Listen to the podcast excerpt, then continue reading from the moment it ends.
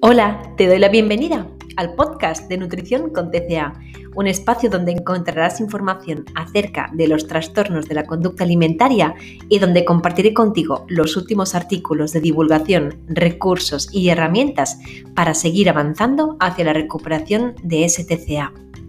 Yo soy Eli Cousteau, dietista, coach acreditada en procesos de trastornos alimentarios y superviviente de un TCA.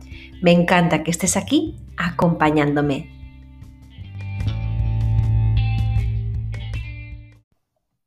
Hola a todas y a todos. Os doy la bienvenida otra semana más a este espacio de divulgación y de difusión de información acerca de los trastornos alimentarios. El objetivo del podcast de hoy es dar voz a los pacientes para saber su punto de vista acerca de qué les ayuda y qué no cuando nos planteamos cuál es la forma más eficaz de ayudar que puede brindar el entorno que convive con esa persona que está en ese proceso de recuperación. Y es que muchas veces los profesionales damos directrices acerca de cuál es la mejor forma de ayudar por parte de ese entorno, pero a veces se nos olvida preguntar directamente a la persona afectada por esa enfermedad. Cierto es que este podcast no pretende ser un manual acerca de cómo ayudar a alguien que sufre un TCA, pero sí una plataforma para dar voz a esa persona. Como disclaimer diré que según la etapa de conciencia en la que se encuentre la persona afectada, seguramente sus necesidades varíen enormemente y desde luego atender su demanda puede incluso llegar a ser contraproducente. Por ejemplo, estoy pensando en etapas más incipientes donde aún ni siquiera hay toma de conciencia de que soy una persona que sufre un problema y quizá de mi boca eh, hacia mi madre le digo no quiero hablar del tema, ya como suficiente, no tengo ningún tipo de problema con la comida eh, y ahí evidentemente no, nos encontramos con una fase de conciencia activa, sino de una fase pues más bien de precontemplación. ¿De acuerdo? Así que los siguientes testimonios que he recopilado eh, son de personas que se encuentran en ya una fase de recuperación activa. Si no sabéis a qué hace referencia este término, os redirijo directamente a mi Instagram, donde tengo un post en el cual hablo de, qué es esto de la recuperación activa, ¿no? Y sin más, voy a ir leyendo estas aportaciones que por aquí he recopilado. Lo haré directamente porque no quería transformar las palabras y textos que he recibido. Em, creo que es más correcto en pro de que tengáis eh, su propio lenguaje ¿vale? Sin, mayor edición por mi parte. Veréis que habrá algunas recomendaciones que se repitan, entonces por algo es, ¿no? Si se repiten muchas de esas eh, directrices que dicen que a mí esto me ha ayudado. Y si acaso cuando sí lo considere oportuno, algo, haré algunas aclaraciones y matices acerca del tema. Así que vamos allá. Por aquí nos comentan, pues a mí me ha ayudado que me preparen la comida. Llegar de trabajar y que haya un tupper ya en condiciones eh, para que no improvisara algo fácil, demasiado ligero, demasiado de mi confort, pues por ejemplo, pues solo fruta o una ensalada rápida y demás. Así pues no pienso lo que estoy comiendo, de, independientemente de que haya arroz o salmón o pollo, porque es lo que hay. De luego el control, ¿no? Tengo ya preparada esa comida en cantidad suficiente, en, fuera de mi tiempo eh, y normas de alimentos de confort, etcétera, ¿no? yo creo que esto es algo que eh, escucharéis a lo largo de este podcast porque justamente algo que permite eh, salir continuamente de esa zona de confort acotada a ciertos alimentos, ciertas preparaciones, alineados así, ciertas combinaciones, poca variedad de comida, justamente nos cargamos de un plumazo toda esa zona de confort cuando delegamos el control en que otra persona nos pueda preparar esa comida para nosotras. Evidentemente, hacia el final de la recuperación de lo que se trata es eh, velar para que esa persona adquiera la autonomía suficiente como para que no sea una autonomía eh, contaminada, que lo que haga es restringir, sino que ya sea una autonomía que efectivamente de ahí salgan buenas decisiones alimentarias. Pero hasta que esa autonomía no se vaya recuperando, delegar control y ahí iréis viendo que es algo que coinciden todas las personas que se están recuperando de un trastorno alimentario.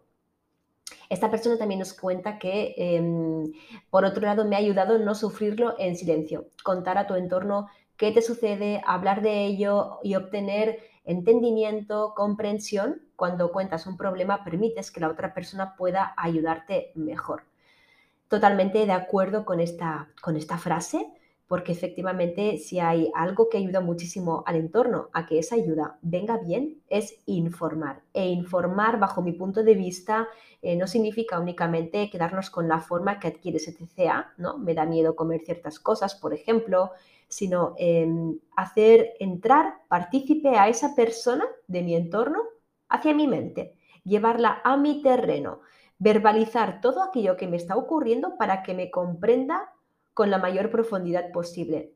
Porque estaréis de acuerdo conmigo que no es lo mismo em, decir, pues, por ejemplo, a vuestra madre, a vuestra pareja, a vuestra hermana, a vuestra mejor amiga, eh, vuestro mejor amigo, em, me da miedo comerme em, este helado de chocolate que me ofreces por si, me, por si subo de peso.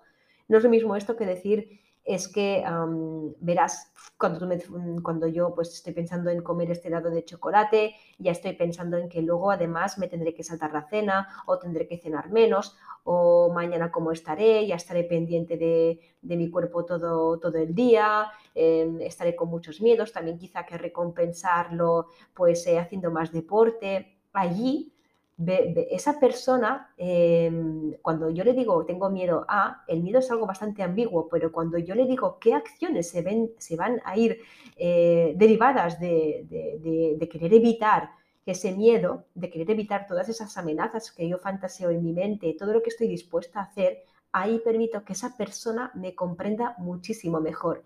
Y lejos de de que haya una actitud de rechazo por parte de esa persona, normalmente lo que hay es una posición de ok, te comprendo más y sí, quizá me preocupo más, indudablemente, ¿no? Y de forma deseable inclusive, pero desde luego te comprendo más, no te rechazo, eh, sino que gracias a esto, pues, te comprendo un poquito mejor. por otro lado, también em, nos comentan, em, a veces actúas de una determinada forma, por ejemplo, no quieres quedar con ese alguien. Vale, ¿qué ocurre? Que las otras personas, si no saben qué te pasa, pues pueden hacerse su propia película acerca de por qué no quieres quedar con ellas, ¿no? Si en cambio saben eh, qué es lo que te pasa, si saben que es difícil para ti quedar, pues quizá puedan comprenderte, animarte a que hagan esa exposición y efectivamente salir con esas personas. Totalmente de acuerdo, ¿no? Es por lo que, justamente por lo que decíamos antes. Si yo eh, no comprendo exactamente la magnitud de tu problema con la comida, ¿vale? Y sencillamente tengo una visión pues eh, muy, poco, muy, muy poco concreta acerca de, de qué exactamente se traduce tener miedo a, pues no podré muchas veces comprender el por qué, pues no quieres eh, hoy hacer un café conmigo, salir por ahí, etcétera. Si en cambio tú me explicas eh, qué pasa tras esa quedada, el por qué no quieres salir, porque eso pues que quizá implica eh, tener que disrumpir tus horarios de ejercicio, tus horarios de comida, así que esto para ti pues realmente es algo con lo que estás lidiando. Si yo tengo toda esta información y soy tu entorno, ¿vale? Puedo ayudarte más a decirte, oye, no, pero es que justamente necesitas descuadricular. Salgamos, venga, hagamos esto o hagamos esto otro, o qué te puede ser más fácil o cómo puedo yo ayudarte, ¿no? Que esa es la gran frase estrella que siempre puede lanzar el entorno. Y esta es, cómo puedo ayudarte. Así que, bueno, pues eh, creo que sin duda por aquí esta persona ofrece tips maravillosos. Por aquí también nos comentan, me ha ayudado que mi pareja, cuando he tenido momentos de, de llorar, sencillamente me abrazara y estuviera allí en silencio, sin cuestionarme, no es para tanto, sino que me dejara llorar y expresarme, que incluso llorara conmigo, que valide que puedo llorar y estar mal sin sentirme juzgada. Totalmente. Es decir, creo que en, nuestro afán por ayudar a alguien que se encuentra mal, muchas veces de repente es como que nos nace la necesidad de, lanzar una serie pues, de consejos acerca de, qué es lo que debería hacer o lanzar una serie de frases que vayan encaminadas a relativizar esa emoción. Pues no es para tanto, pues tranquila, pues eh, ya se te pasará, en cambio, muchas veces cuando estamos mal, lo único que necesitamos es validar esas emociones que estamos sintiendo. Y cuando alguien nos dice no es para tanto, no te sientas así, esto no tiene importancia, lo que nos están haciendo es invalidar todo aquello que estamos sintiendo. Con lo cual, que desde el entorno muchas veces hay una frase de, de acuerdo, tranquila, eh, eh, cuéntame cómo puedo ayudarte, entiendo que estás mal, entiendo tu frustración, tu tristeza, tu llanto, el comprender, intentar, intentar empatizar y validar esa emoción que nos están expresando ayuda enormemente. Y si el lenguaje verbal no es nuestra mayor virtud, no pasa nada. Un abrazo, una mirada llena de, calidez y comprensión, a, veces sin duda son la mejor arma para que esa persona se, se sienta comprendida y arropada. También me ha ayudado, dice esta persona, que me repitan lo que aporto como persona más allá del físico evidentemente, ¿no? Una persona que, ha caído en un trastorno alimentario, eh, en parte también pues, por no aceptar su cuerpo o no validar su, imagen, el hecho de que, de que, de vez en cuando haya recordatorios em, de refuerzos positivos más allá del aspecto físico, ¿no? sino que el refuerzo positivo sea en base a, eh, pues a mí me encanta eh, pasar rato contigo, me encanta lo divertida que eres, me encanta porque siempre eh, me escuchas, me encanta pues porque se te da súper bien esto, lo otro. Cuando hay todo este refuerzo positivo en torno a la personalidad, esa persona también poco a poco va dejando de sentirse sobreidentificada con su cuerpo o con su imagen, se va desapegando de ahí y vuelve a conectar con la persona que en esencia sí es. Luego también nos comentan em, que se apunte ese entorno al carro de ir contra la cultura de dieta, la gordofobia. Siento que está haciendo em, ese entorno, este proceso conmigo. Efectivamente, ¿no? Muchas veces en esa recuperación activa eh, tomamos conciencia de la cantidad de información que brindan las redes sociales, que, van que es una información que va enfocada a cambiar mi cuerpo, a tener que vigilar siempre lo que estoy comiendo, a tener que ejercitarme sí o sí de esta forma sin atender mi demanda de qué deporte me gusta a mí, si es que me gusta hacer deporte siquiera, en qué cantidad de tiempo, sino que realmente pues siempre hay un, contenido fuerte por ahí em, enfocado a que tiene que comer así y ejercitarme así, porque mi finalidad es controlar mi peso, mi finalidad es encajar dentro de este cuerpo esto es la cultura de dieta, ¿no? Eh, sobre todo. Eh, también es, más cosas, pero una de estas, una, es, efectivamente es lo que hay en común en la mayoría de, este tipo de contenido. Y, no solamente ese contenido que brinda las redes sociales, sino que a menudo pues, el propio entorno puede ser eh, un facilitador, en, esto lo digo en términos negativos, de, también este tipo de, comentarios, ¿no? Pues yo estoy haciendo esta, esta dieta porque realmente pues, quiero adelgazar un poco más, y el entorno expresa estas frases muchas veces pues desde la ignorancia eh, o, desde, pues, eh, o, desde desconocimiento y, bueno, no tenemos por ahí que disrumpir nuestra convivencia con ese entorno, pero si ese entorno que es aliado y nos está ayudando en nuestro proceso de recuperación eh, está a nuestro lado cuando alguien lanza este comentario, nos ayuda a matizarlo, a contextualizarlo, pues desde luego nos ayuda muchísimo, ¿no? Por aquí, o sea que efectivamente que el entorno no únicamente esté informado en materia de trastornos alimentarios, sino que también esté informado acerca de, todo lo que es cultura de dieta, gordofobia, ayuda muchísimo también a esa persona que se está recuperando. Y bueno, em, por aquí también em, nos comentan, a mí me ayuda mucho pues que la persona con la que convivo tome las decisiones para mí de dónde comer fuera, dónde cenar, eh, porque me hago yo un lío muchas veces. En efecto, em, muchas veces la persona que sufre un trastorno alimentario, ante una decisión que para alguien puede ser fácil de dónde voy a cenar, se convierte en una batalla eh, enorme acerca de voy a buscar aquel restaurante que tenga eh, comidas más ligeras, voy a buscar en Google la carta de, ese restaurante para anticipar mi decisión. Si en cambio delego esta decisión en otras personas, ya me aseguro de cortar un poco más con esa rumiación. Bueno, más cositas por aquí. Nos comentan también, eh, a mí me ayuda mucho tener tuppers ya preparados, eh, que mi familia pues siempre me, ofrezca eh, ese, ese tupper para yo tenerlo en casa. Estupendo, esto también lo, lo, comentábamos hace, hace nada, un momentito. También me ayuda que mi familia me ofrezca comida a mí, aunque cuando sea, no sea lo habitual porque están acostumbrados a que diga yo no. En efecto, eh, veréis, es muy habitual ¿no? que cuando siempre ah, somos el entorno y siempre ofrecemos comida a, esa persona que, sabemos que sufre una, una, relación disfuncional con la comida y que estamos habituados, habituadas a que nos diga, no, yo no quiero, no, para mí no, gracias, no, es que ya he comido, no, es que me duele la tripa. Esa persona tiene parametrizada esta respuesta negativa ante el hecho de que le ofrezcan comida. Y claro, ¿qué hacemos? Pues nosotros en torno también hemos llegado a memorizar em, eh, esa respuesta negativa y muchas veces pues ya ni ofrecemos ¿no? a esa persona la comida. Pasamos por ahí con una, con una bandeja de canapés y a esa persona que sabemos que siempre nos dice no, directamente ya ni forzamos la situación de que, venga, va, ¿quieres?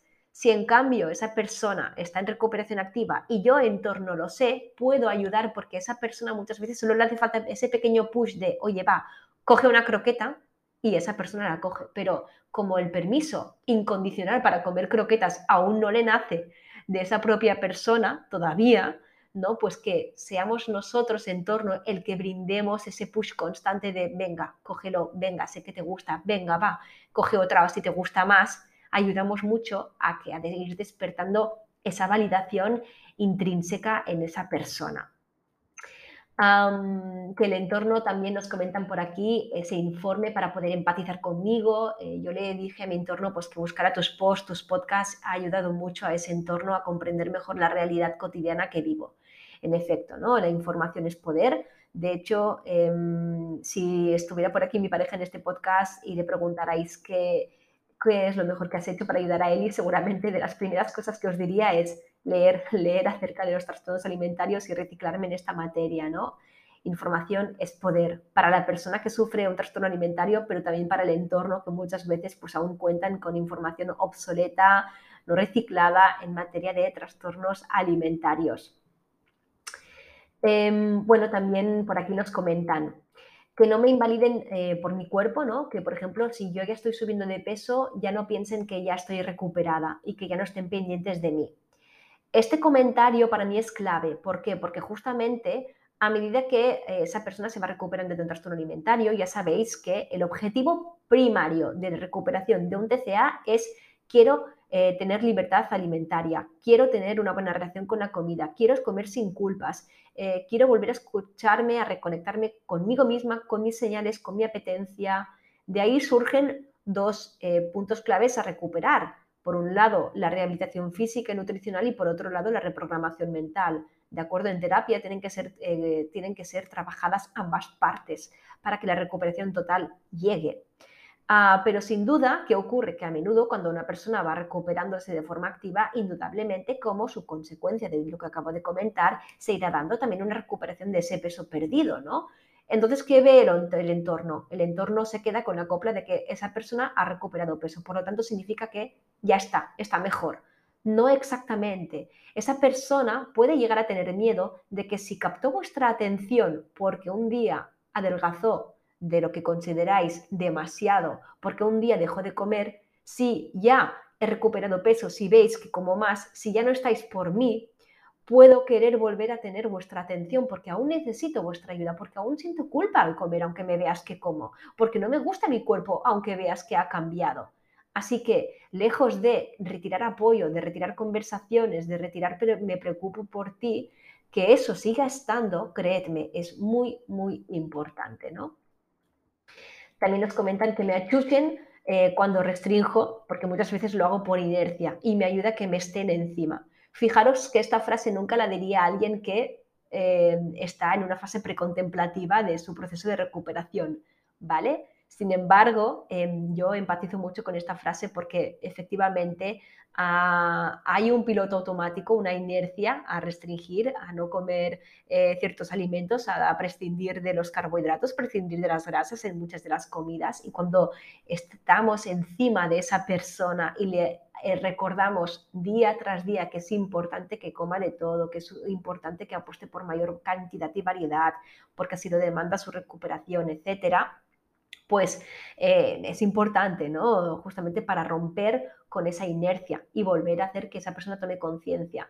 Aunque como entorno, yo lo que no puedo esperar es una buena cara de la otra persona y que esa persona me diga, ah, oye, pues gracias por recordármelo. Oye, quizás esa persona, si ya está en el mes 9 de su recuperación activa, pues seguramente sí ocurra, ¿de acuerdo? Yo llegué a un punto en el que le decía a mi pareja, oye, gracias por recordármelo, gracias por estarme encima, pero yo no le decía eso a mi pareja el mes 1, más bien le decía, eh, más bien me escudaba ante, es que no, es que lo he hecho por esta razón, es que no, es que tal, es que no, no es para tanto, pero en el fondo de mi intuición sabía que era importante que ese achuchar estuviera, ¿no? Así que no dejéis que una expectativa errónea acerca de que se supone que la persona a la que estáis ayudando os lo agradezca, no, eso es una expectativa más bien falseada, depende del punto de la recuperación donde se encuentre, pero no por ello, pues de verdad esta ayuda es necesaria, la de hacer de ese poli bueno, ¿no? ese poli pues, cariñoso en el cual eh, velo por recordarte las normas a la hora de comer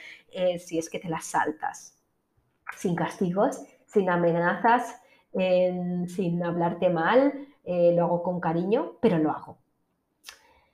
Em, bueno, em, también por aquí nos comentan em, cuando ya estoy en una fase mucho más avanzada de mi recuperación, ¿no? Cuando ya estoy casi al final, también me agrada que mi entorno valide que cuando no tengo más hambre, efectivamente no quiero y ya no es que hable el TCA bueno, esto es normal, ¿no? Y a esta persona y, a tantas otras que esto me lo han referido, porque créeme que esto también llega, ¿no? Un punto en el cual, pues de verdad, yo no quiero hoy galletas y no es que hable el TCA, hablo yo, ¿no?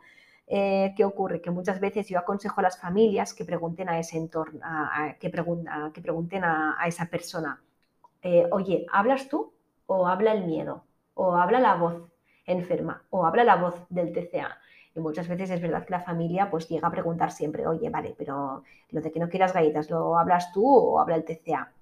Y claro, siempre hay un desfase temporal cognitivo en el cual pues yo ya sé en qué punto estoy y sé que hoy eh, pues yo no quiero galletas, pero aquí siempre digo, ¿no? A la persona que afectada, permitid que haya ese desfase temporal entre el hecho de que ya sepáis que estáis comiendo sin restricciones y que vuestro entorno también lo sepa porque por prevención, precaución, pues es normal que aún ocurra, que os estén al detrás, ¿no? Y es normal. Es verdad que el entorno eh, poco a poco tiene que aprender a, ver más allá de una negativa a, a, merendar determinados alimentos. Es decir, si vemos que ya no hay un sobreentrenamiento, que no hay un secretismo a la hora de comer, que en otras comidas esa persona está efectivamente relajada, eh, que todo está yendo bien física y mentalmente y hay ese no, no quiero galletas, pues anima, animo al entorno a que contextualice todo y cada vez pues sepa reajustar el, el, momento que va y la evolución que va teniendo esa persona. Pero aquí, más allá, intento, por aquí apelo a, la comprensión tanto por parte del entorno como por parte de la persona afectada. Y es que la persona afectada, cuando se ya se está en la fase final de la recuperación, ah, muchas veces, con razón, quiere dejarlo todo atrás, quiere que, pues, eh, que cuando coma galletas no se le diga nada y cuando no coma galletas, por seguir con el mismo ejemplo, pues tampoco se le diga. Y es normal, es normal, pero también es normal que el entorno pues aún sea precavido. ¿De acuerdo? Aquí se trata, como veis, de mucho diálogo, mucha comprensión y, no juicio, sino más bien preguntar, seguir preguntando. ¿no? Eh, es importante siempre un buen tono, un buen ambiente, una buena comunicación, un buen diálogo fluido, en el cual podamos compartir inquietudes, pero siempre hablando desde el yo y no desde el acusarte a ti, desde hablar desde yo tengo miedo que restringas comida, tengo miedo de que esto no lo quieras comer y no desde el y es que no lo comes porque claro estás restringiendo y patatín patatán, ¿no? Hablar desde mi eh, inseguridad y no desde acusarte a ti buscando un ataque frontal, ¿no? Esto siempre vale para TCAs y para no TCAs. Esto ya es una estrategia de comunicación emocional efectiva entre dos o más personas. Bueno, em, por aquí también nos comentan que cuando estoy con mucha ansiedad, con pensamientos muy rumiativos sobre alguna cuestión o cuando algo ¿no? me está preocupando en exceso, me ha ayudado y me ayuda mucho que mi pareja, que convive conmigo, me diga, todo está bien, si, por ejemplo, estoy triste o preocupada, me reconforta eh, mucho un, oye, tranquila, todo va a ir bien. Pero no desde, desde, la lectura de evitar o tapar una emoción, sino desde el, que, el de fomentar en mí confianza, ¿no? autoconfianza, desde el ayudarme a mí misma también a razonar que todo eh, está bien, está bien si estoy triste, eh, todo también va a ir bien, mi tristeza y ansiedad también pasará, ¿no? Eh, está, está, bien que como estoy, que me valide, ¿no? Esto también lo, lo, hablábamos antes, pero como os he dicho, me agrada pues poderos leer directamente los comentarios que he recopilado sin querer transformar sus palabras, que al final es como mayor cala, estaréis de acuerdo conmigo, el lenguaje, ¿no? Cuando lo leemos directamente desde de la boca de esa persona. Em, en fin, pues eh, efectivamente hay que validar mucho todas las eh, emociones que nos vayan eh, que nos vayan expresando esas personas que se encuentran afectadas por ese trastorno alimentario y lejos de, querer relativizar o quitar importancia y mucho menos invalidar, pues eh, al contrario, ¿no? Animarles a, que se expresen, animarles a que estamos ahí para escucharlas, eh, para atenderlas y ya está. Más cositas. Em, que en momentos en los que me siento mal o nerviosa me propongan de ir a hacer alguna actividad que eh, me saque pues de, toda esa rumiación o malestar en bucle. Pues por ejemplo, ver una serie, ir al cine, hacer algún plan juntos, que me propongan pues ir a algún sitio que, se, que me agrada o me haga ilusión, y es verdad, ¿no? Esta técnica nunca falla eh, en cualquier caso y es, si vemos que esa persona está mal, intentar pues distraerla con alguna, con alguna cosa, ¿no? Además de validar sus sentimientos, pues intentar que haya un poco de distracción siempre ayuda. En esos momentos de bajón también nos comentan, a veces un simple abrazo de verdad de los que transmites mucha información es como un chute de tranquilidad. Cierto me ayuda a que me animen en mis propuestas espontáneas de alimentos eh, y que no me las juzguen. Eh, pero en serio, hacer ahora un bizcocho o ahora quieres ponerte a hacer magdalenas. es verdad, eh, muchas veces esta respuesta que quizá podría dar un, entorno de, verdad, ahora quieres que nos pongamos a hacer esta receta o quieres que ahora vayamos a este restaurante, es una respuesta que que se da sin ningún tipo de mala intención y que en cualquier otro contexto pues forma parte de un diálogo sano eh, y adecuado, pero pensad que las personas que sufren la recuperación de un trastorno alimentario están hipersensibilizadas con cualquier cosa que tenga que ver con comida, movimiento y algún otro tema, ¿no? Entonces, eh, si decíamos antes que es importante que esa persona vaya explorando ese permiso o validación para comer, muchas veces en el entorno y aquí no voy a, enjuiciar a nadie, pero sí que animo a tomar conciencia de que, está bien que cualquier cosa que, esa persona quiera decidir acerca de la comida, empoderarla para que, para que esa decisión se lleve a cabo. ¿Vale? Por ejemplo, otro ejemplo que pongo yo. me animaba mucho pues que en un restaurante si me apetecía repetir postre o tomar postre, la otra persona no me dijera, en serio, ¿vas a pedir postre con todo lo que hemos comido? Pero ¿qué dices? ¿Vas a repetir postre? Sino un silencio o un, vale, de acuerdo, pues eh, ayudaba enormemente a validarme, a reconectarme, eh, en fin, ¿de acuerdo? Me ayuda que me propongan qué comer o qué cenar, así no tengo que pensarlo yo y me libera eh, de bastante carga mental relacionada con la comida. Ya sabéis, lo de delegar control. También comentan, em, me encantaría que de vez en cuando me trajeran comida sorpresa, porque yo siempre estoy acostumbrada a organizarlo todo, eh, nunca hago nada espontáneo y a veces me da miedo enfrentarme a ello y es importante para mí que, esa espontaneidad, cuando no la hago yo, la, la haga mi pareja, en este caso pareja. Bueno, pues efectivamente, sí. Yo siempre digo una cosa, cuando yo no me, no me atrevía aún a ir a un supermercado, a hacer la compra y coger ahí en el carro y meter una caja de cereales o de granola de chocolate porque me gustaba, pues ahí apelo a, a no hacer que ese entorno sea adivino, ¿vale? Porque el entorno nunca puede ser adivino y que asertivamente lo pidamos, ¿no? Pidamos, oye, en el supermercado, por favor, vete a, cuando vayas a comprar, mm, cómprame también granola de chocolate que me gusta, ¿vale? Y no me atrevo yo a, comerla muchas veces. Nunca eh, esperemos que, en, que ese entorno sea, anteponga nuestras necesidades porque es totalmente irrealista por nuestra parte si somos alguien que nos estamos recuperando de un TCA. Más bien busquemos a esa, a esa persona pues que, realmente pues nos, nos, nos, nos, eche un cable de la forma en que realmente lo queremos. Y si no llega el abrazo por parte de ese entorno, por mucho que este podcast vaya dirigido eh, a entornos sobre todo, pues pidamos ese abrazo, ¿no? Cuando lo necesitamos, seamos eh, nosotras, nosotros los que pidamos eh, las necesidades en TCAs y en no TCAs. la asertividad a la hora de pedir ayuda es fundamental el desarrollarla, ¿vale? Esta habilidad, así que bienvenida sea siempre que la pongamos en práctica. Em, bueno, también, pues, por ejemplo, algunas cosas dicen por aquí que me gustaría que em, se evitasen porque me hacen sentir mal. Em, que cuando veo a mi familia o amigos no me hagan comentarios en plan, oye, has cogido kilos. Em, oye, pues, eh, ostras, estás más guapa ahora que has cogido kilos. Eh, oye, pues es que menos mal que has cogido peso porque es que eh, te convenía.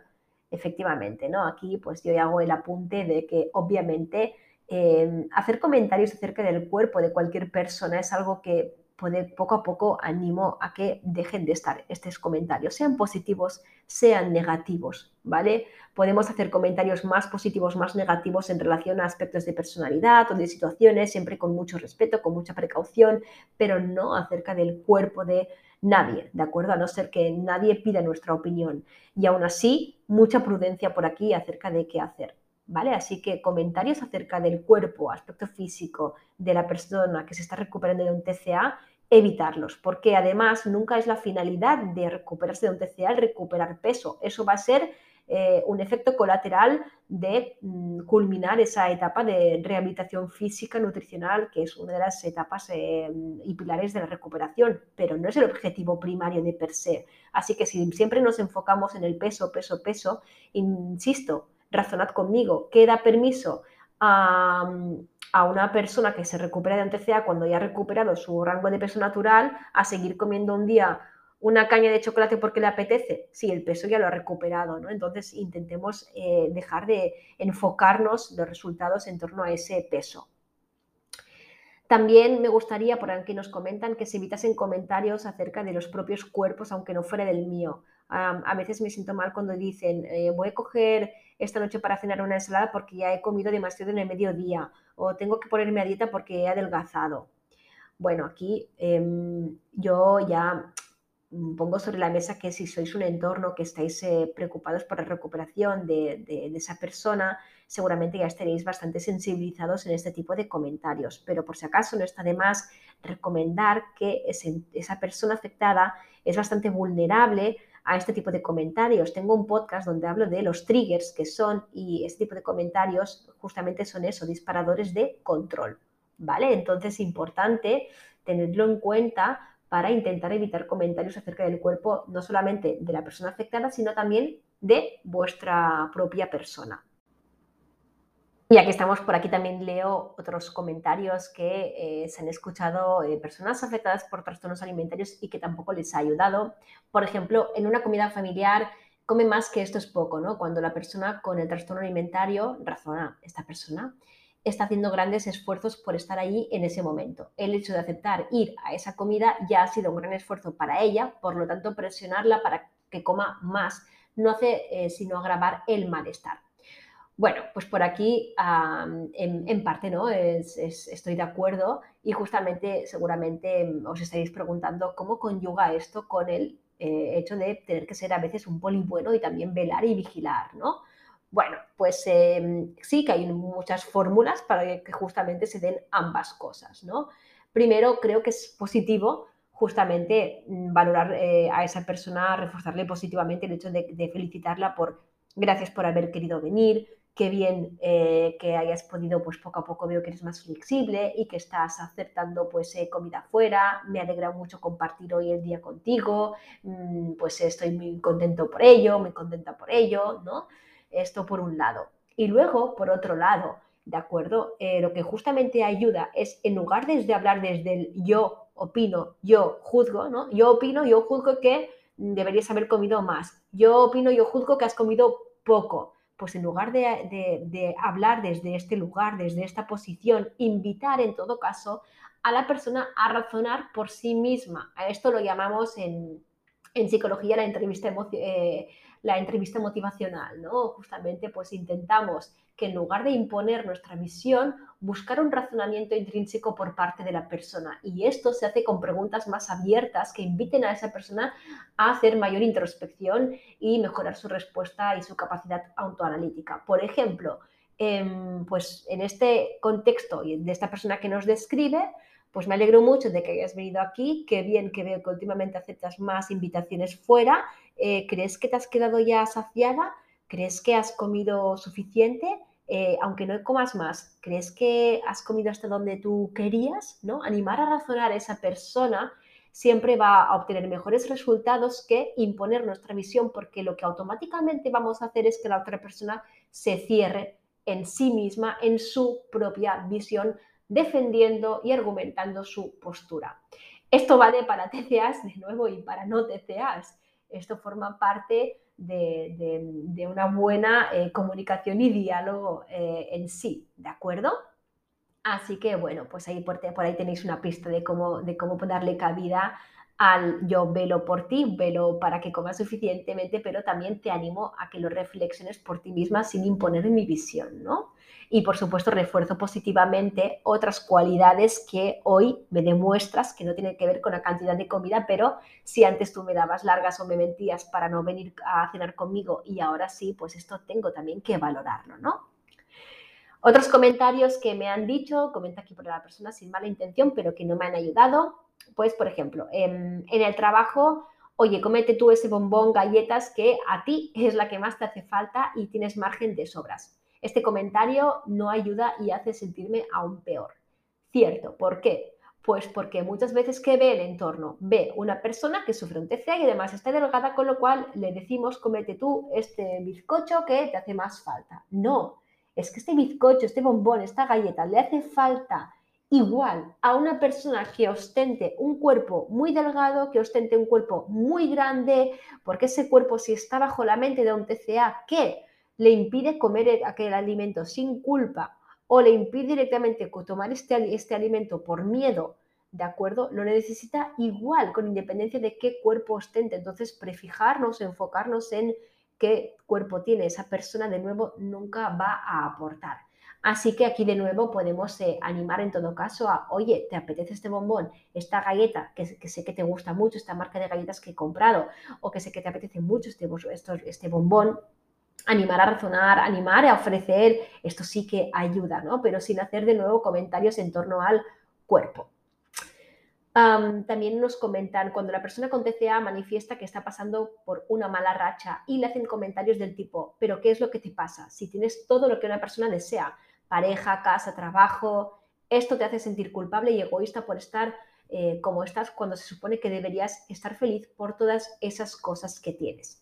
En efecto, en efecto, pensad que la persona que sufre un TCA es tan responsable o evidentemente tan poco responsable de sufrir ese TCA como la persona que se está tratando de un cáncer o de una diabetes o de cualquier otra enfermedad. Los trastornos alimentarios no son una patología que se escoge tener, se tienen y hay muchos factores que predisponen a la persona a desarrollar un trastorno alimentario desde la genética, el ambiente familiar, donde se ha criado esa persona, en torno a qué comentarios ha visto, eh, perdón, ha escuchado acerca de su cuerpo, del cuerpo de otras personas, la personalidad propia de esa persona, mayor grado de autoexigencia, tendencia al control, la cultura de la dieta donde vivimos, los cánones de belleza eh, que siempre pues, tenemos presión por cumplir.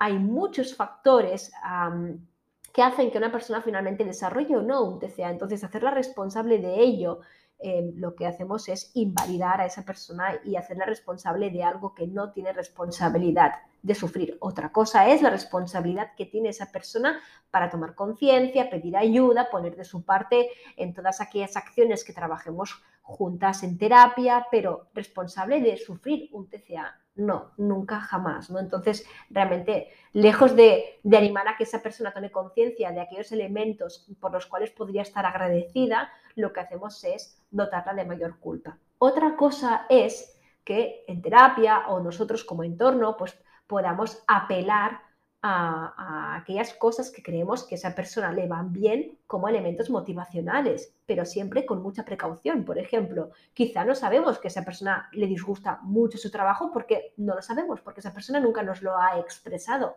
Así que podemos en todo caso animar, ¿no? De nuevo, con preguntas abiertas a esa persona que razone, oye, ¿qué cosas ahora mismo sí te están yendo bien. Pues, por ejemplo, me encanta mi trabajo porque me siento muy realizada, o me encanta porque veo que mi pareja me apoya mucho, o me encanta pues mis amigas porque mm, me lo paso muy bien con ellas. Pues alentar a esa persona que tome conciencia de qué está yendo bien en su vida para potenciarlo, eh, para no perderlo de vista y demás, es una cosa, pero esto que nos refiere esta persona, que es un discurso que demasiadas veces he escuchado, es otra muy distinta. Nos dicen también por aquí, cuando a la persona con TCA le dicen que está delgada y esta persona reconoce que sí lo está y que está lidiando con ello para solucionarlo y recibe comentarios tipo, pues come, que eso es lo que te hace falta, que tú lo tienes fácil, ojalá yo tuviera este margen para comer lo que yo quisiera.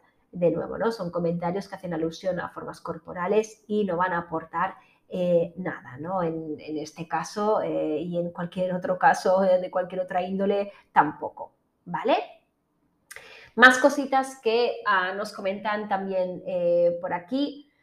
Pues bueno, em, esto también ha salido antes, cosas que mi entorno ha hecho y me ha venido pues muy bien, pues que mi pareja cocine por mí, eh, porque si mi pareja tiene una relación normal con la comida, intuitiva, no va a escatimar en aceites, aliños, salsas, ¿no? En cambio, pues a mí me cuesta acceder a ello, me da miedo y me ayuda a delegar control, porque poco a poco voy teniendo un repertorio de mayor variedad en mi alimentación efectivamente, ¿no? Rodearnos de un entorno que tenga una relación normal con la comida siempre ayuda cuando eh, vemos que ese entorno pues, prepara otro tipo de platos y delegando el control nos acercamos un poquito más a esa normalidad de inclusión de todo tipo de alimentos y de todo tipo de situaciones. Nos comentan también pues, que me ayuda que mi pareja me ponga la comida en los tuppers porque eh, cuando la persona con TCA come fuera de casa, eh, tiende pues, a ponerse menos cantidad en ese tupper que va a preparar. Efectivamente, pues sí, delegar el emplatado del tupper o del plato, pues también puede ser de gran ayuda. Que mis familiares pues me den comida cocinada por ellos, ¿no? Eh, porque normalmente pues mi familia, este, en este caso pues aquella familia que no convive conmigo, em, pues eh, sabe que yo no me cocino determinadas, determinados alimentos, pues que me lo preparan para mí. Un poquito lo que antes comentábamos. Que mi pareja, amigos, me apunten a los planes sin preguntar, eh, sin preguntarme o esperar que yo acepte. Eh, ejemplo, cenas de amigos y me propongan nuevos planes. Efectivamente, ¿no? La persona que sufre un trastorno alimentario normalmente tiende a evitar ciertas comidas o eventos sociales y desde luego pues no suele tomar iniciativa en proponer estos planes, ¿no? Así que como entorno, em, el motivar a ello, el seguir insistiendo desde la autocompasión a ese plan, pues ayuda mucho, ¿no? También importante, pues eh, por aquí nos comentan, valorar los pequeños logros conseguidos e incorporados en el día a día. Para ellos puede ser que sea insignificante, por ejemplo, que yo coma un trozo de pan en la comida porque es algo normal, pero para mí esto es un mundo, por lo tanto, que valoren ese pequeño logro da fuerzas para continuar. y a su vez, que cuando vean que yo sobrevaloro el, logro, eh, me lo digan, ¿no? Por ejemplo, que me digan, está muy bien que hayas comido hoy pan, pero recuerda que es necesario darle continuidad, repetición, y aunque a ti te parezca suficiente, necesites comer más para salir de esa situación en la que estás. Bueno, por aquí voy a aportar un matiz eh, y una luz al entorno y también a la persona que sufre un trastorno alimentario de que, insisto una vez más, el entorno no puede adivinar aquello em, que nos va a venir bien eh, escuchar, ¿de acuerdo? Es importantísimo eh, tenerlo en cuenta. Aquí, asertividad a la hora de, de pedir qué necesito escuchar o qué necesito oír. Por un lado, porque efectivamente el entorno, para el entorno, para alguien que tiene una relación normal, natural, relajada, intuitiva con la comida, hacer caso de una señal fisiológica como pueda ser el hambre, y de la apetencia tengo hambre de pan y honrar esa necesidad fisiológica es algo tan automático como por ejemplo para ti lo pueda ser tener ganas de orinar e ir a hacer pis. Entonces, aquí lo que el entorno da por sentado muchas veces quizá no es realista pedir que repare en ello. Sí que es realista, en cambio, verbalizar en voz alta el avance que has hecho, porque también sirve como un compromiso, como una reafirmación positiva de ese logro hacia ti misma y que el entorno pueda, en todo caso, ficharlo para eh, decirlo en otra ocasión. Si, por ejemplo, eh, el entorno ha preparado pasta y hemos comido pasta y además quizá nos, hemos sentido mucha culpa al comer pasta, pues decirlo en voz alta nos reafirma ese logro y el entorno lo pilla y la próxima vez que hay pasta quizá el entorno pueda reforzar positivamente, oye, qué bien que has comido pasta hoy.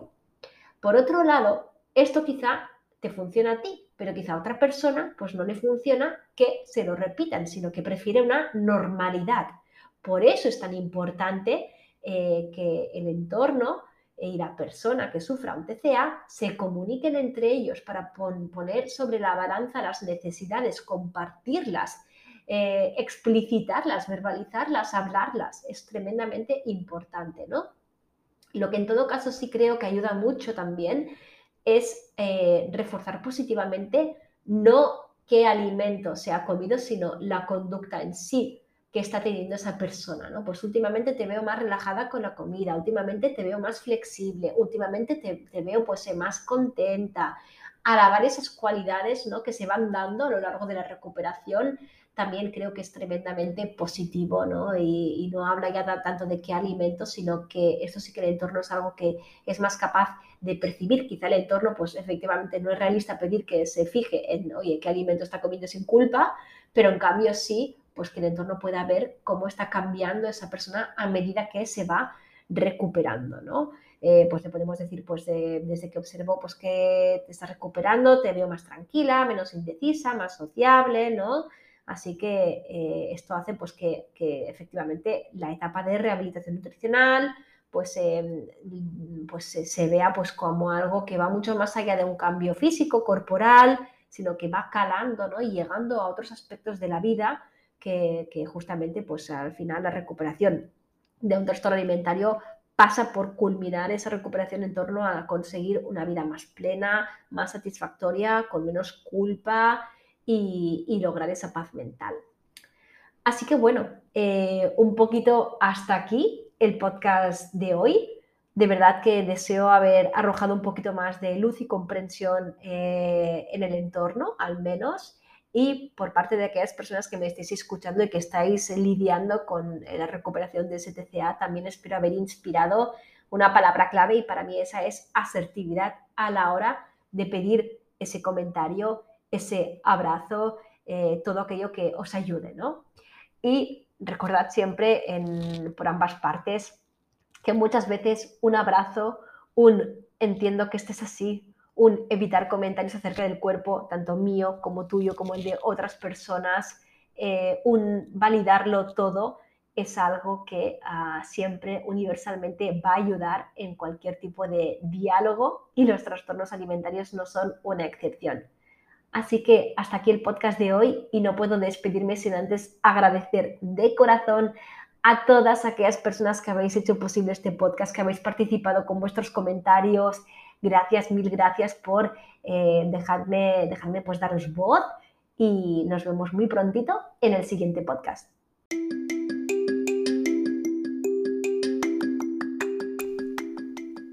Te doy las gracias por escuchar este podcast. Podrás encontrarme en www.recoverytobe.com, donde atiendo en consultas online, y en Instagram, buscando por arroba nutrición con TCA. Y recuerda, no te conformes con vivir así, porque esto sencillamente no es vida.